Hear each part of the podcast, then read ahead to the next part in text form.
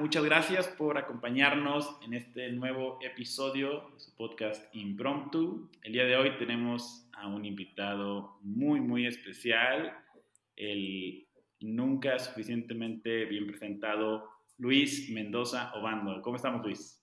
Hola Sam, muchas gracias por la invitación. Aparte es un día de mucho correr, o sea, no, no sé si lo sepa tu audiencia, hoy es 10 de mayo por la tarde, todo es caos absoluto, pero bueno, estoy, estoy aquí, tenemos una hora de pausa y estoy muy intrigado porque, querida audiencia, no sé si sepan, pero Samuel se rehusó a darme guion, preguntas y nada por el estilo, entonces bueno, estoy acá a merced de lo que se le ocurra y, trataré de contestar, ¿no? Con toda la sabiduría que soy capaz, que advierto no es mucha. Muchas gracias, Luis, por empezar el, podcast haciendo un spoiler de que es grabado de hace mucho tiempo. Gracias por ese, por ese detalle. Eh, es correcto, hoy estoy platicando con Luis en 10 de mayo, aunque muy probablemente este, este capítulo lo vayamos a escuchar cerca de finales del mes de mayo. Pero es muy bueno decir eso, porque, o sea, luego, ¿qué tal que me preguntas algo que hace mucho sentido hoy? Y el día que sale ya no, ¿no? O sea, y lo dicen, bueno, cancelen a Luis, fúnenlo, o sea, porque es un idiota. Eh, y, pues bueno, así por lo menos puedo, puedo, y puedo decir groserías, eso es como una, perdón, es que esto luego me pasa. Tú puedes decir lo que tú quieras. Ok, perfecto. Bueno, entonces es, e, es eso, es un poco para, para introducir y que se vean las costuras del programa, que yo creo que eso es importante también. No, definitivo, definitivo Luis, y yo te agradezco mucho porque precisamente la, la, la idea detrás del programa, detrás de Impromptu, es que todo lo que ocurran en estos 45, 50, 60 minutos sea completamente en el momento. No tenemos, como dices, ningún guion, ninguna preguntas. Estás a merced del destino y de lo que ocurra en los próximos minutos. Qué horror. Qué horror.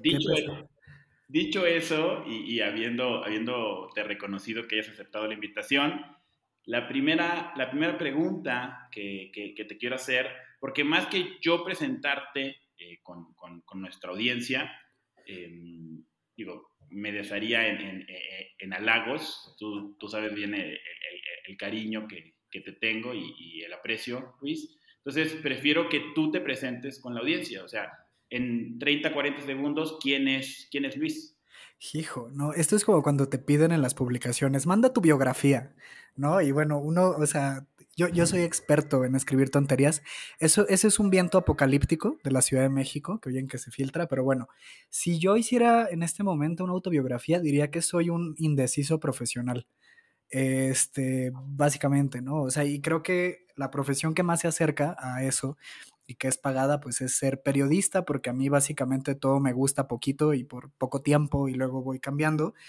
Y, permite eso, ¿no? El periodismo, pienso, como saber de todo un poco y, y, aunque los periodistas digan que siempre somos profundísimos y llegamos a la raíz de las cosas, pues la verdad es que no siempre, ¿no? Y creo que es más bien como tener esa capacidad de, de ir mirando y mirando y mirando y mirando otras cosas distintas y bueno, pues eso es a lo que yo me dedico.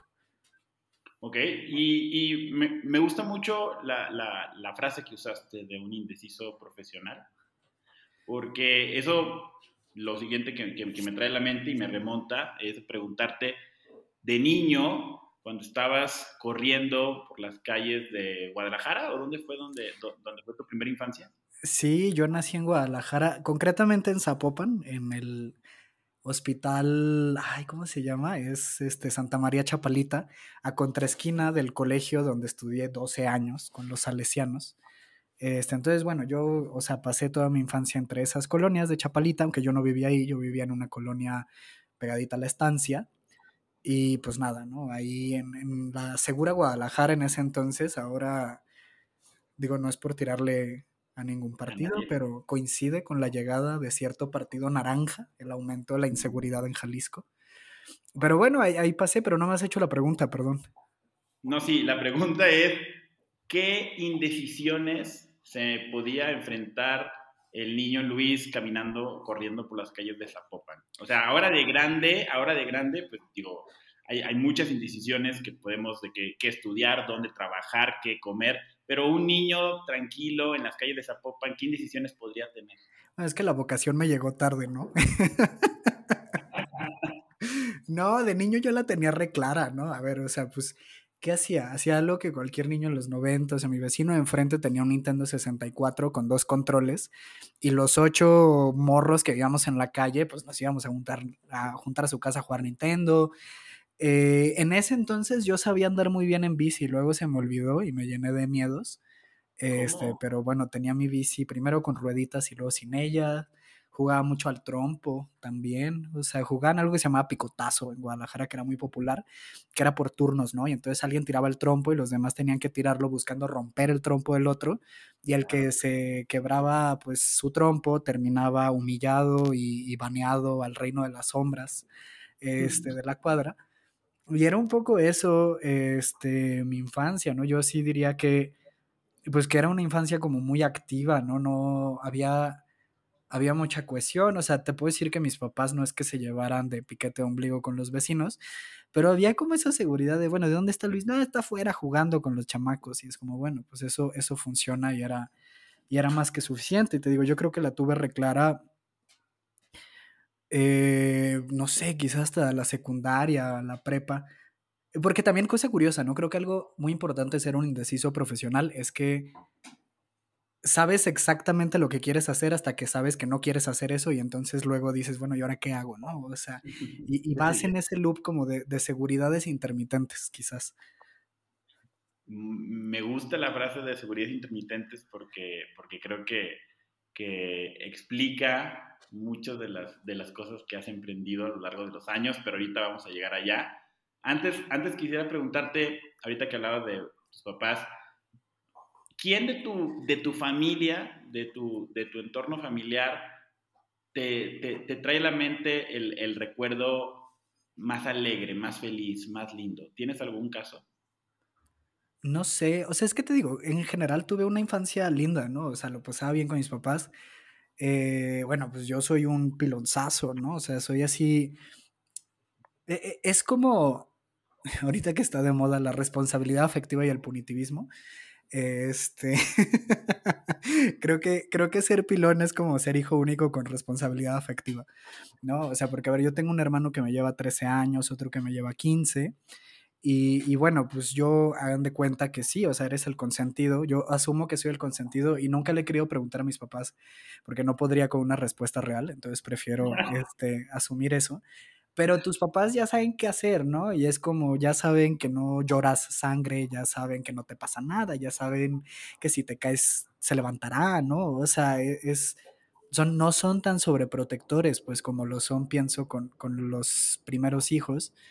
Y entonces eso provocó que yo tuviera una infancia muy feliz, ¿no? Con muchas libertades al mismo tiempo, este, que es una ventaja, ¿no? Y también, pues, agarrar a tus papás cansados, este, siempre ayuda a salirte más con la tuya. Entonces, pues digo, yo, yo fui bastante feliz, fui bastante feliz en Guadalajara con, con mi mamá, yo pasaba la mayor parte del tiempo con mi mamá, porque mi papá toda la vida trabajó en Michoacán, eh, entonces él iba y venía, ¿no? Entonces yo hablaba, veía a mis papá, mi papá los fines de semana, más bien, y algo muy lindo es, mi papá llegaba los viernes, ¿no? De carretera y siempre me traía una sorpresa, que era así juguetes infames, ¿no? Así de la peor calidad china. Este, pero bueno, siempre era la ilusión de recibir a mi papá, que además me iba a traer una sorpresa. Y los veranos yo los pasaba en Michoacán, entonces tuve también así como contra todo pronóstico, así mis, mis aventuras rurales. Em, que creo que eso permea en que, en que deteste la simple idea de exiliarme en un pueblo y al mismo tiempo me parezca muy seductora, ¿no? O sea, creo que las historias más maravillosas ocurren en esos ambientes como tan confinados, tan pequeños, tan aburridos al mismo tiempo, porque el que no pase nada en estos sitios provoca que la gente tenga que inventarse sus propias historias, ¿no? Y, eso creo que es otra fascinación que me llevó al periodismo, la capacidad de, ver, pues de ver quizás, ¿no? Donde no, lo que hay, en donde parece que no hay nada, ¿no? Ese tipo de asuntos. Entonces me gustan, pero no sé si para siempre, ¿no? O sea, ahora, ahora que vivo en la Ciudad de México, disfruto mucho el anonimato. Este, disfruto mucho, disfruto mucho ir al centro cuando, cuando me digo por qué chingados me vine a vivir una ciudad que no tiene agua y que está contaminada y que ahora además hace calor, o sea, ya ni siquiera tiene como el beneficio de que no hace calor. eh, vas al centro, ¿no? Y como que esa multitud y el golpe de demografía te recuerda que en esta ciudad no eres nadie. Y eso, eso es muy alentador, ¿no? Es como que así te desinflas y disfrutas el paseo y solo te dedicas a mirar, ¿no? O sea, eso, eso creo que es muy maravilloso y eso creo que los pueblos no lo tienen, ¿no? Los pueblos te olvidan o, te, orillan a, construir como tus propias historias de las cuales eres protagonista e involucras a otros protagonistas y, la ciudad te vuelve espectador, ¿no? Por, en esencia. Y creo que las dos cosas son lindas, o sea, pero pues hay tiempo para todo. Justo, justo era lo que, lo que yo decía, o sea, eh, estoy de acuerdo en que, en que cada uno de estos dos eh, espacios tiene su propio etos y su propia esencia, tanto la ciudad como el pueblo, y que cada uno tiene su, su, momento. Pero, pero antes, de, antes de, de, hablar de tu llegada a Ciudad de México, Luis, mencionaste algo ahorita que, que, me dejó con una duda. 12 años en un colegio salesiano, eso es toda una vida. Y, y, y yo te quisiera preguntar, ¿qué sería lo mejor que te pasó de estar ahí y qué fue lo peor que te pasó de estar ahí tantos años? Bueno, lo mejor que me pasó creo que es que me salvé de ir a una escuela de Opus Dei, ¿no? Como mis hermanos. Este, para quien no sabe, tengo un hermano que además es sacerdote y trabaja en la Universidad de la Santa Cruz, mi hermano Cristian. Mi hermano mayor está casado, tal, o sea, no, bueno, yo este, aporto mi, mi parte de diversidad a la familia. Eh, y, nada, ¿no? A ver, yo creo que los salesianos, es curioso, ¿no? Porque estar en una escuela católica, o sea, siempre tiene su parte de trauma. Eh, creo, creo que lo pasé bien, ¿no? O al menos en el momento no me pareció que lo pasé mal. Eh, en retrospectiva lo dices, hijo, ¿no? O sea, como unos huecos enormes en educación sexual, este, unos huecos enormes, porque también uno piensa, ¿no? Que el maestro sabe y que el maestro está capacitado. El maestro es un adulto más perdido que uno eh, y hace lo que puede con lo que tiene a la mano, ¿no? O sea, creo que, creo que eso sí destaco, ¿no? Que no me topé con ningún profesor malintencionado. Eh, y, eso, o sea, no, no me parece que sea común, ¿no? O sea, creo que sí habla de muy buena suerte y de, pues, de algo que había en aquel colegio eh, y digamos los daños este, que pudo haber habido en el camino, pues al final tienen que ver más con, pues con una omisión, ¿no? Por incapacidad que por otra cosa. Este, pero no, o sea, si me dijeras, ¿volverías a estudiar en otro lado? No sé, o sea, quizás pude haber sido más feliz en un colegio Montessori, pero también luego pienso que con lo desordenado que soy, si yo hubiera ido al Montessori, ¿no? O sea, ¿qué sería de mí en este momento? Eh, este, quizás la poca estructura que tengo me, me la dieron ¿no? Los salesianos. Y por otro lado, creo que esta fascinación por contar historias me llevó en algún momento a, hacer pininos políticos, de los que sé que me vas a preguntar en algún momento. Y, creo que algo bien interesante fue que en ese colegio las clases de catequesis, pues principio era lo típico, ¿no? De la catequesis que dan las señoras y tal, y luego eran puros bandidos en ese colegio, o sea, mi primaria era de puros hombres y tratábamos terrible a las pobres mamás catequistas, o sea, caos así asqueroso en la secundaria un poco más, pero en la secundaria ya los sacerdotes nos daban clase y vimos mucho historia de las religiones, historia de la Iglesia Católica, y, creo que sí me permitió acercarme a un entendimiento de la Iglesia Católica, que sí, o sea, sigo admitiéndome católico, ¿no? Aunque practique muy poco, pero creo que tiene que ver más con una admiración política hasta cierto punto como institución, ¿no? O sea, a ver, pues es una madre que lleva muchos años ahí, ¿no? Con muchos defectos, siendo terrible, teniendo pésima prensa y la peor burocracia, sin embargo ahí sigue, ¿no? Entonces, bueno, pues, ¿qué es lo que tiene un relato, ¿no? O sea, es, eso es de lo que se sostiene y pues prueba de que generarte un relato poderoso no es tarea menor. Y bueno, y lo demás no sé, o sea, creo que mi relación ya espiritual con la Iglesia Católica, pues es de vaivenes, ¿no? Y a veces que la tengo más clara y veces que, que digo, qué verga, ¿no? ¿Qué es esto? Ok, ok, ok. Y, y ¿tú, tú, dirías, tú dirías, Luis, que, que mm, en, en, en, esos años se empezó a gestar eh, este interés en el periodismo? No sé, o sea, en la prepa yo recuerdo que perdí la elección a, como a la presidencia estudiantil, este, por algo que me sigue pareciendo antidemocrático. que es que antes había planillas, ¿no? Y te lanzabas en tercero de prepa, y la planilla que ganaba, que la votaba toda la prepa, quedaba como presidente del consejo estudiantil. Cuando yo llego a tercero de prepa, modifican los directivos la ley, y entonces cada salón votaba un representante y de entre los representantes votados se elegía al presidente. Entonces yo alegaba que eso provocaba que hubiera ciudadanos de clase A y clase B. Eh, y luego, o sea, yo perdí contra una gran amiga, este, la elección de nuestro salón, porque los dos queríamos lanzarnos por nuestra planilla, entonces haz de cuenta que tuvimos así como una preliminar. Pierdo por un voto, porque además, o sea, hubo un amigo que tenía el voto decisivo y le dio como cosita que iba perdiendo mi compañera, entonces votó por ella y ese voto giró toda la cosa, entonces yo pierdo, queda ella de presidenta y yo aplico un Andrés Manuel, ¿no? Y entonces formo mi propia federación estudiantil. Legítima. Este, sí, mi, la sociedad de alumnos salesianos, que era la sociedad de alumnos legítima. Y empiezo a hacer cosas, ¿no? O sea, un poco lo que yo hubiera hecho si hubiera sido presidente de alumnos, este, pero lo hago por mi cuenta. Y, pero pues sí, ¿no? O sea, el más puro estilo de, de Andrés Manuel. Pero no, o sea, no, más bien yo creí que yo iba a acabar siendo político, ¿no? O sea, bueno, en ese momento como que era lo que me llamaba mucho la atención. E irónicamente, o sea, una maestra que pobrecita, yo la respetaba muy poco, ¿no? O sea, porque pues yo era muy joven y muy mamón se me ha ido quitando un poco lo mamón, espero, y lo joven definitivamente sí. Lo joven no se diga. Este, no, o sea, porque era una maestra pues muy malita, ¿no? O sea, nos daba taller de lectura y redacción, este, y así como con una didáctica pésima y tal. Pero ella fue la única que me dijo, escribes muy bien, deberías considerar escribir. Y como me caía muy mal la maestra, la mandé por un tubo, la ignoré y acabé metiéndome en ingeniería química. Entonces, bueno, pues ahí está, el karma opera en formas maravillosas. Claro, no, y, era lo que te iba a preguntar. Si, si, si en ese momento, en, en la prepa, eh, te dicen que eres bueno escribiendo, si en ese momento eh, te das cuenta que la política te interesa, entonces, ¿cómo un, un, joven que está encontrándose con, con, con, su parte política, con su parte de escritor, ¿Cómo toma esa desviación abrupta hacia una ingeniería química? Bueno, a ver, o sea, ser escritor nunca fue opción, ¿no? Para mí. O sea, era algo que me gustaba, que estaba padre, pero no, poco más.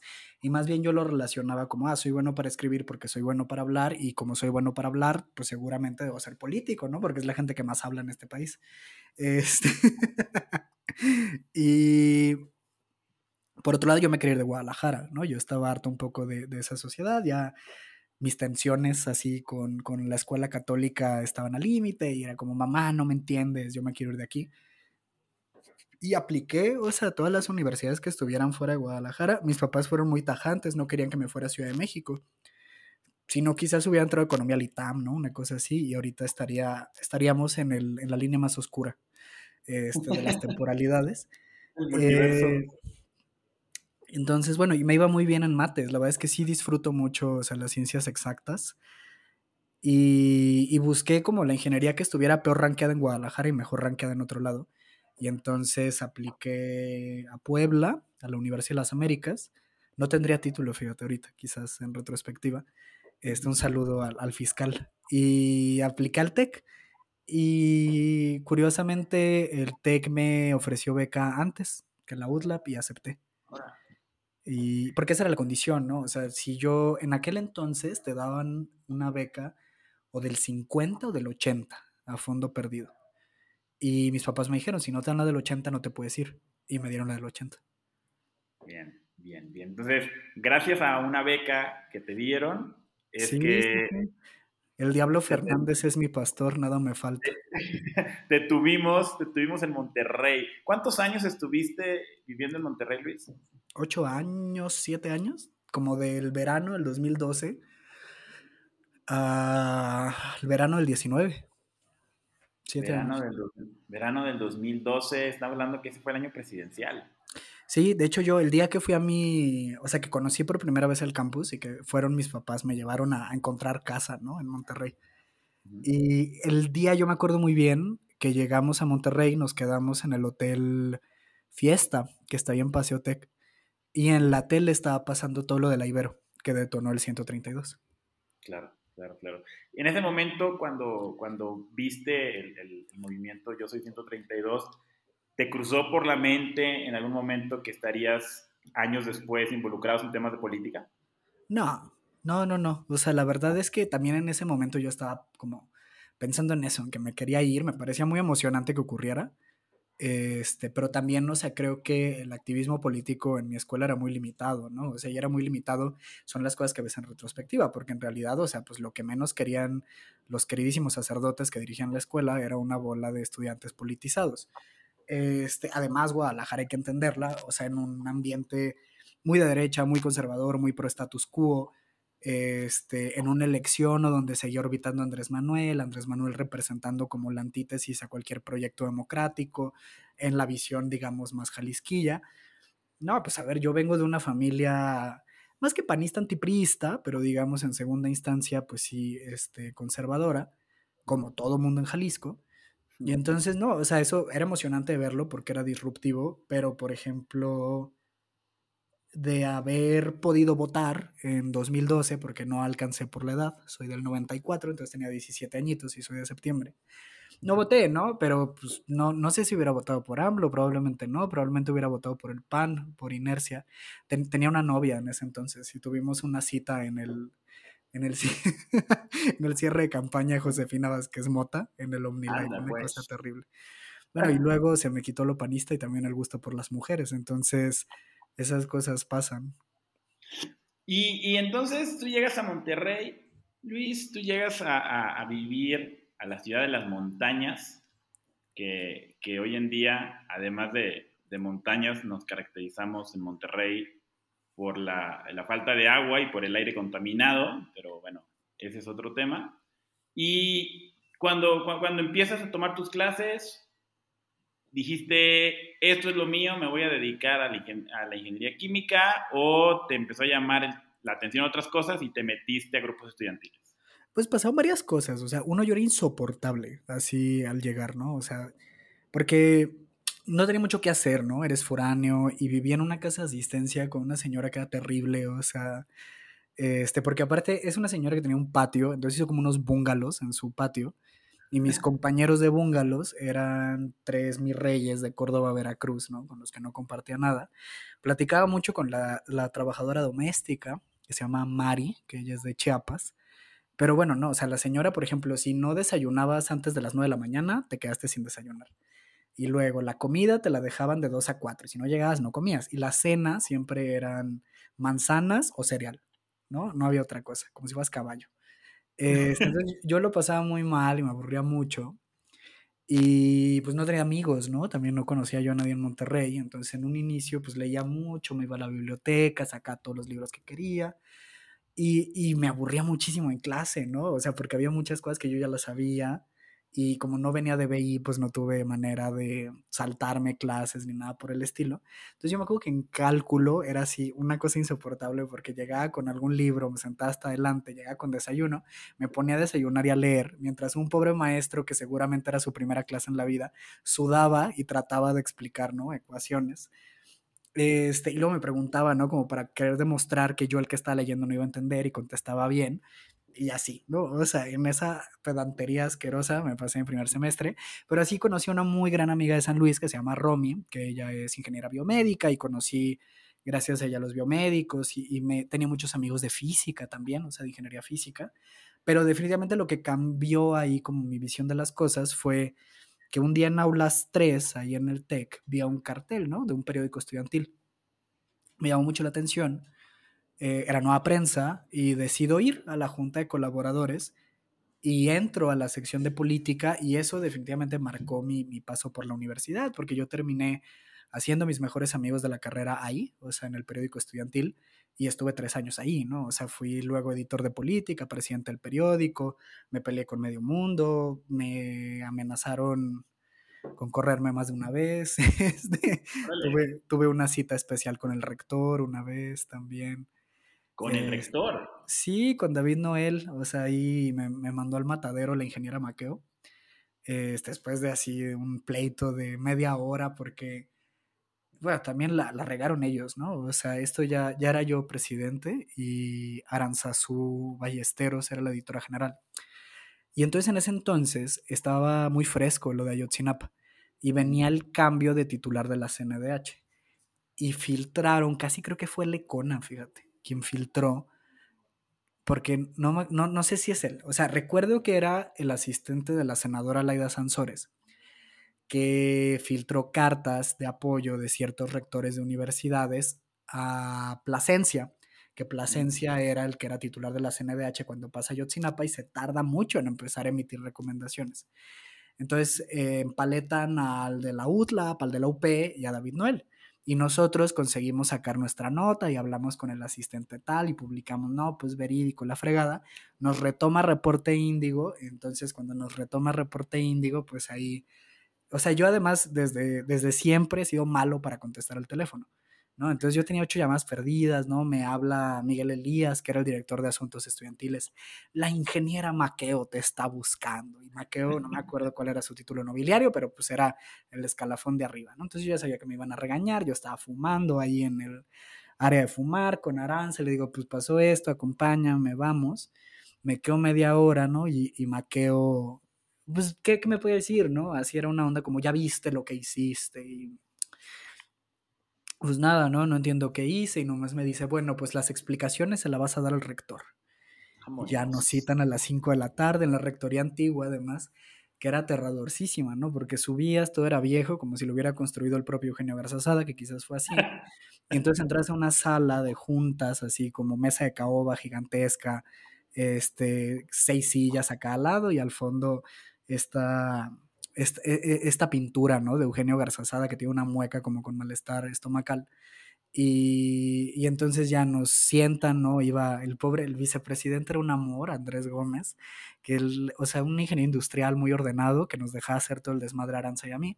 Entonces se sienta Andrés, me siento en medio, se sienta Aranza al lado de mí, y el rector con Guayabera, ¿no? Quién sabe de qué, de qué gira por, por Mérida lo trajeran se sienta y nos dice, oigan, quiero entender por qué ustedes chavos están tan inquietos con esta carta.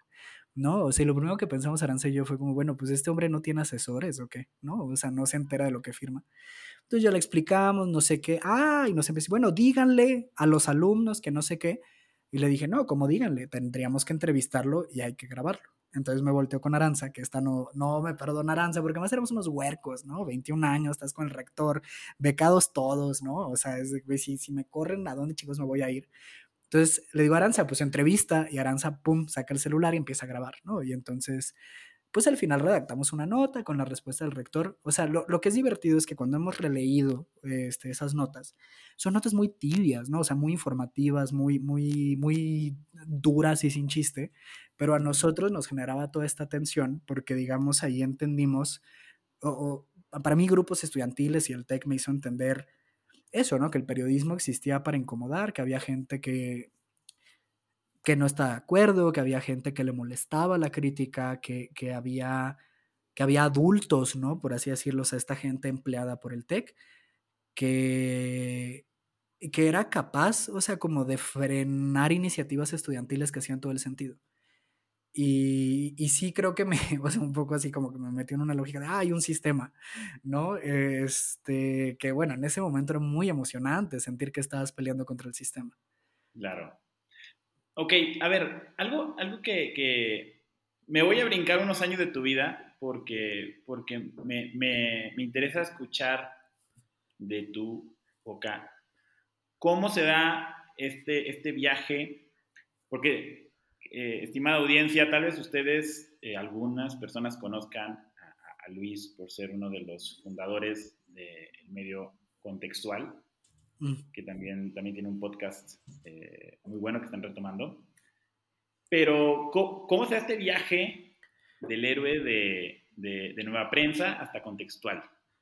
No, ningún viaje del héroe. A ver, o sea, yo dejé Nueva Prensa, me fui a intercambio, volví, hice prácticas en Distrito Tech, ¿no? O sea, un poco porque un amigo, Roberto Alviso, ahí estaba, me jala, conocí a Lorena, estuve ahí y de practicante, uno fue mi jefe, Juan Certuche, que él es el creador de Contextual yo tenía una columna en Nueva Prensa, sí, muy escandalosa, muy edgy, según yo, salía así en blanco y negro con un peluche de un borreguito abrazado. Este, y bueno, ¿qué escribí? Escribí en esa columna todo lo que no pude escribir como presidente del periódico. Era eso, ¿no? O sea, y agarrarme a chingazos con el gobierno estudiantil, con los directivos, con el TEC, ¿no? O sea, era todo muy así, un desahogo. Me lee una vez Sertucci y me dice, ah, te invito por unas chéves, ¿no? Y nos fuimos, me cuento contextual, y de ahí empezamos a trabajar juntos y, digamos, pues era una relación, yo era su becario, ¿no? Y luego nos hicimos compas, hasta la fecha somos muy grandes amigos. Y fue así, ¿no? O sea, y creo que también con Sertucci aprendí a hacer un periodismo distinto que, porque Nueva Prensa era como muy vertical, ¿no? O sea, y era muy estructurado y como que tenía que ofrecer estos escalafones que ofrecen los grupos estudiantiles. Y contextual era una cosa de qué sientes que quieres escribir, sácalo, ¿no? Empezó como una onda de hacer un medio de impublicables, ¿no? O sea, y, y, ya, y siempre ha sido así como una cosa como con altibajos, a veces escribimos más, a veces menos. Un medio de impublicables. ¿Cómo, claro. cómo, cómo es eso? Pues e, es que, digo, algo que sí siempre nos ha unido a Certuche y a mí es pensar que, que, se pueden hacer las cosas mejor, ¿no? A nivel local en los medios de comunicación. O sea, era el norte no diciendo lo suficiente o con columnas que nos parecían muy aburridas, la preponderancia en los medios digitales por hacer notas de tres párrafos, ¿no? Entonces nos proponíamos, ¿qué pasa si escribo largo? ¿Qué pasa si escribo de algo que no es de coyuntura? ¿Qué pasa si algo, si escribo algo mandando a la chingada la pirámide invertida? Este, ¿no? O sea, como ese tipo de cosas, pues era eso, era un laboratorio de experimentación periodística, quizás. Ok, y, un medio de esta naturaleza, un medio de, este tipo experimental, em, ¿tiene, ¿tiene futuro? ¿Tiene, tiene posibilidad de, de seguir existiendo en este mundo digital tan interconectado? Hay una tesis de un tal Luis Mendoza Obando, publicada en el CIDE, para ganar el título de maestro en periodismo en políticas públicas, que tiene la respuesta a esa y otras preguntas que seguramente devienen de esa primera pregunta. Pues no sé, güey, no, o sea, a ver, ni ese, ni los formales, ni lo que le tiran, o sea, yo creo que es un pésimo momento para hacer periodismo, o sea, en el sentido de que estamos haciendo el mejor periodismo de la historia, eh, pero la industria periodística está quebrada, ¿no? Porque las audiencias no quieren pagar por información, y, tampoco se entiende, al menos en México, como una labor que merece siquiera un esfuerzo filantrópico. Ahorita, pues el esfuerzo filantrópico lo ejercemos Sertuche y yo, ¿no? O sea, él y yo pagamos lo que poco o mucho que sale en contextual. Y lo hacemos porque importa, porque nos divierte, ¿no? O sea, creo que eso siempre ha sido como algo clave, que es que y que eso creo que fue un rompimiento, ¿no? A prensa sí yo me sentía don Julio Scherer en proceso, ¿no? Y era súper importante darle la voz al estudiantado y la chingada. Y en contextual entendí que no, o sea, yo lo hacía porque me divierte, ¿no? O sea, eso creo que es como la esencia. Y, y creo que eso, o sea, el recordar que las cosas que más me han importado en la vida son cosas que me han parecido en primera instancia y en última instancia divertidas, es una brújula importante, ¿no? O sea, porque cuando he olvidado de eso y empiezo a hacer cosas que no me divierten porque creo que son importantes, es donde termino perdiéndome. Ok, de lo que has escrito o publicado en contextual, em, ¿qué es lo que más diversión te ha causado? O sea, si, si, si llega alguien y dice, voy a leer una sola artículo, una sola pieza de contextual, ¿le recomiendas alguna? Ay, no sé. O sea, es que hay muchas cosas que escribí hace mucho, ¿no? O sea, primer texto que yo escribí en contextual era un análisis, o sea, porque aparte, ¿no? O sea, como la. la aspiración de ser Aguilar Camino Krause, ¿no? Y entonces tenían un ensayo ellos. Y yo lo que hice fue un análisis de esos ensayos basado o, o adquiriendo como formato Pedro Páramo, ¿no? Que es un libro que me obsesiona. Es una cosa muy mamadora, pero fue divertido hacerla. Eh, creo que un texto donde dije me puedo divertir fue uno que se llama El Smog de Monterrey. Entonces lo que hice fue agarrar el poema de Alfonso Reyes y cambiarle palabritas y, quedó como una crítica a la calidad del aire. Eso fue un texto muy divertido, ¿no? Como muy lúdico. Em, pero yo creo que lo que más me emociona es ayudarle a otra gente a escribir, ¿no? O sea, por ejemplo, recuerdo mucho con Ana Paz, ¿no? Que le dije, oye, ya sé que te fuiste de exilio, pero mándame un texto, ¿no? O sea, y entonces me acuerdo que me mandó un texto con párrafos tachados porque no le gustaban. Y le dije, ¿sabes qué? Vamos a jugar con esto, ¿no? Y entonces empezamos a jugar con el tema de los párrafos tachados, que era esto que sí querías decir, pero no querías que se viera, ¿no? O sea, y esas como confesiones, no confesiones, o sea, eso más bien contextual, me ha permitido un poco explorar una fase como de editor que me gusta, que lo hemos hecho a través de los talleres y tal. Y, y también como, o sea, eso me ha permitido ver que hay intuiciones editoriales que funcionan, ¿no? O sea, y que las he podido probar ahora sí que en textos ajenos. Este, y pues eso, ¿no? O sea, también creo que si, si no fuera un laboratorio para mí también, pues no sería divertido. Claro, claro, claro. Y aprovechamos para recomendarle a todas las personas que nos, que nos escuchan a que busquen contextual. Bueno, mi, la primera investigación que hice solito salió en contextual, que es sobre el Museo Marco, ¿no? O sea, donde encontramos que el Museo Marco tenía ahí unas irregularidades fiscales y me mentó la madre, la directora del Museo Marco.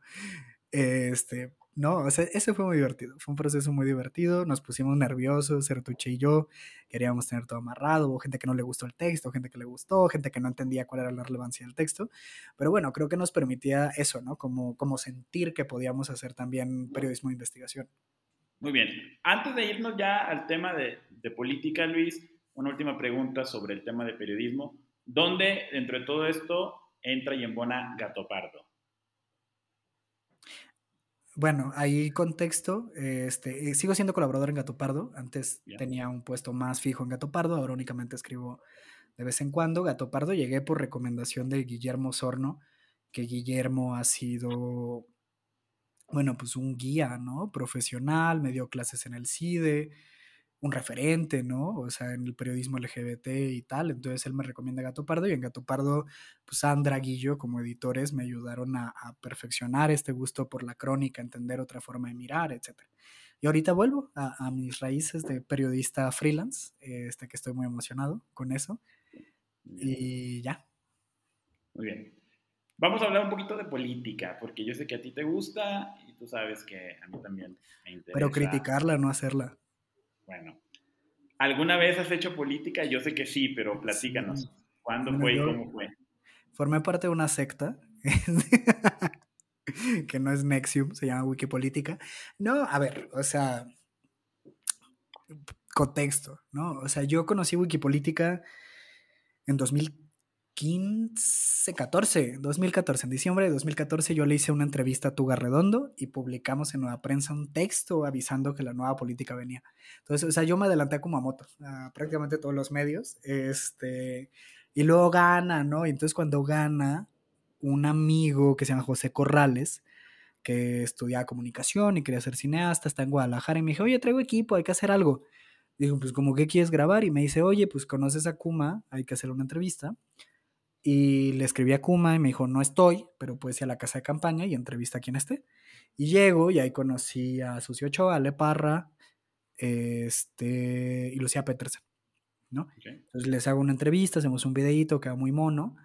Y de ahí yo seguí hablándome con Sucio Ochoa. Y llegó un momento que me hice, oye, hay unos güeyes queriendo hacer un nodo este, Nuevo León. Eh, unos güeyes muy extraños, me dice. Entonces, y, y sí eran, sí eran bastante extraños. Y me dijo, bueno, métete, ¿no? O sea, para que no sean solo ellos. Y entonces convenzo yo a Roberto y a más gente que era el TEC y nos incorporamos a ese proceso del nodo, que luego derivó en la candidatura de Alejandra.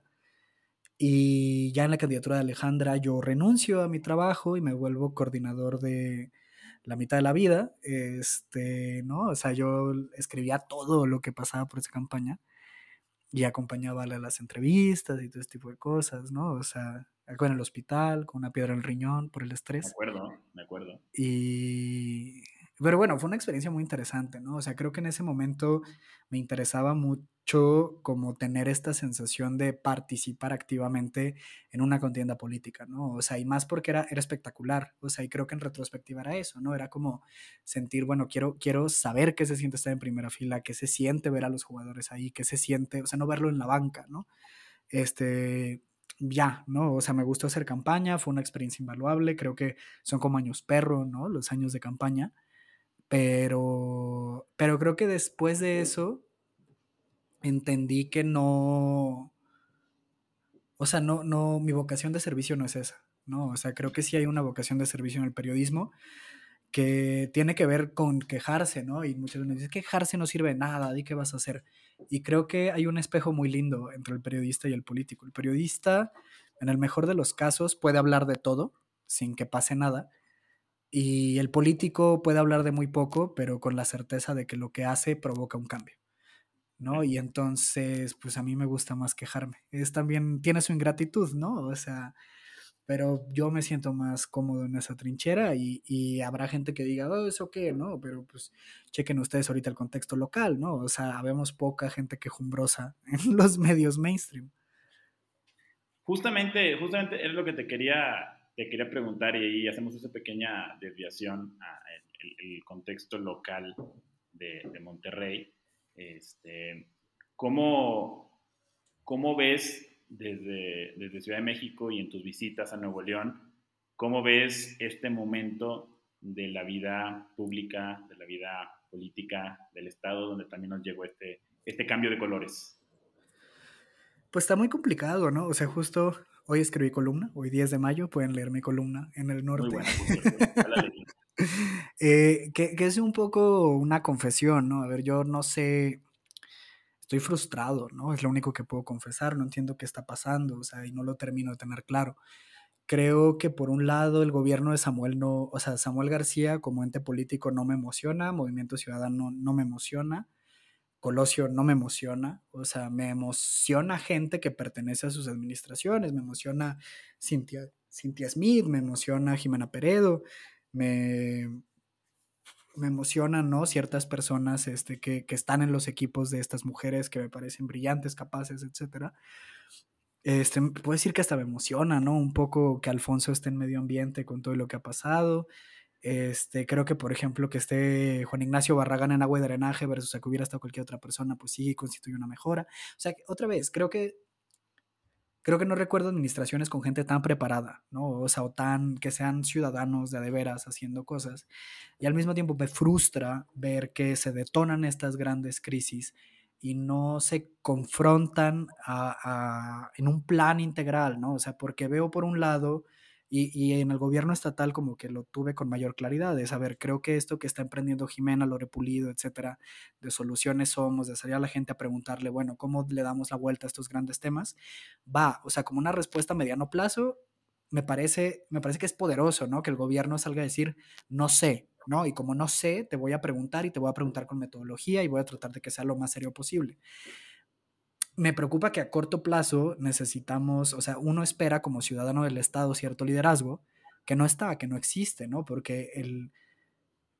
porque no tenemos líderes, tenemos influencers, ¿no? Y entonces solo son capaces de posicionarse en los temas que les hagan quedar bien, ¿no? Y eso creo que es triste, creo que es frustrante.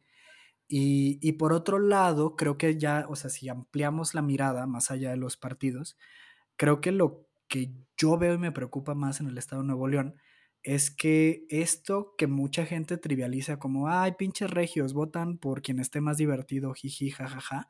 En realidad lo que estamos viendo es que en el momento en que da igual la alternancia, en el momento que da igual quien esté, lo que ocurre es que admites que no crees que el gobierno sea capaz de cambiar nada porque en el fondo pasan dos cosas, o sea, ya te han roto el corazón suficientes veces y por otro lado creo que subyace en la psique del regiomontano la noción de que el empresariado siempre va a resolverlo todo. Y yo creo que desde los 80 el empresariado no ha resuelto nada. ¿No? Y ahí, estamos. Ahí, entonces, y estoy de acuerdo y, me identifico, Luis, con, con, esa palabra. Yo creo que el, el sentirnos frustrados este, engloba y, explica mucho de lo que, de lo que estamos pasando en, Nuevo León, en Monterrey y su área metropolitana. Y, entonces esto me conecta con, la siguiente pregunta. Tú, después de, tu experiencia eh, en, la campaña de 2018 con Alejandra, toma la decisión de irte a estudiar una maestría. Sí.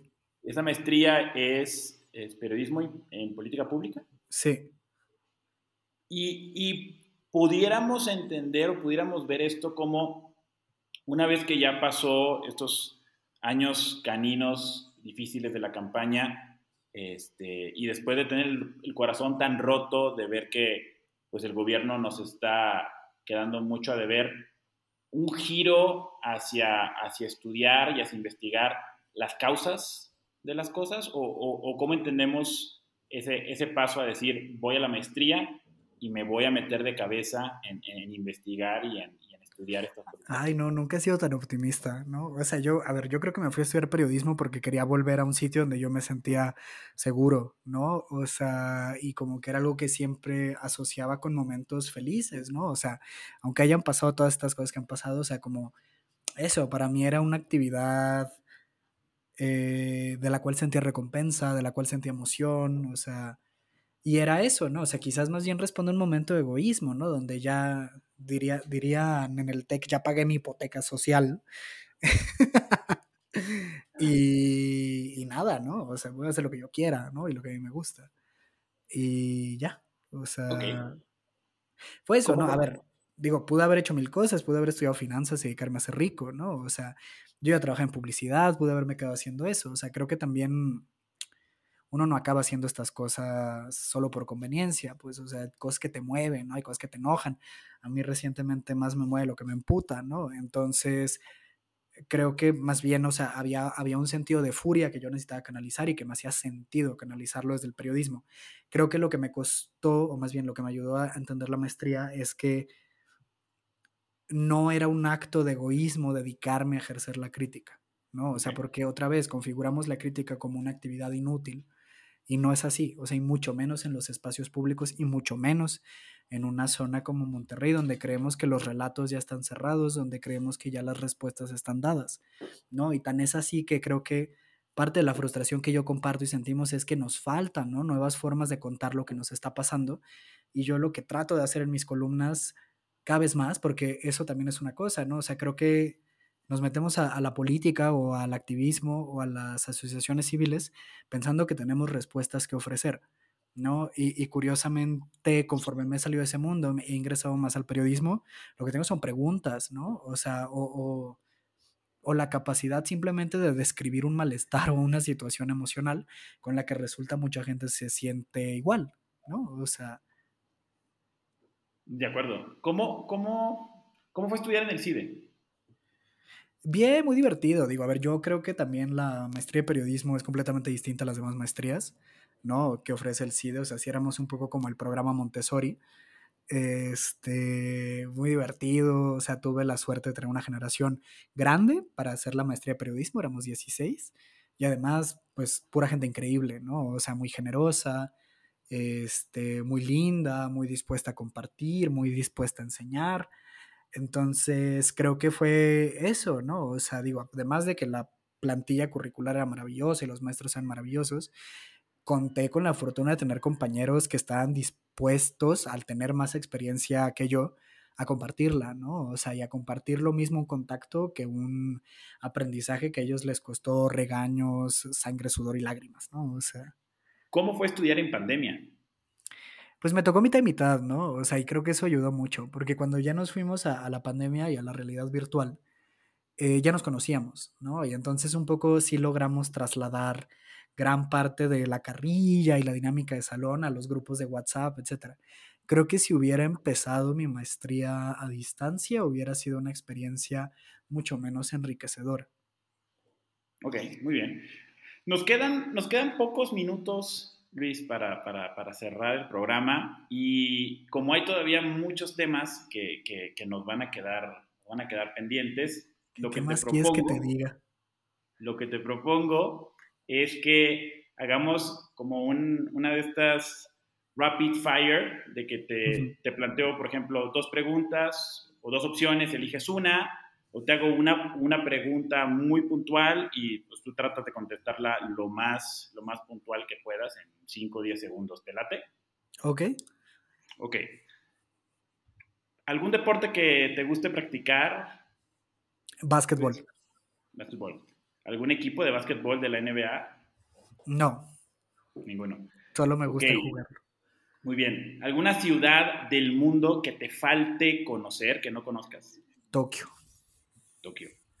Tu trabajo de ensueño donde dirías, ya llegué a la cúspide de lo que podía aspirar en mi vida.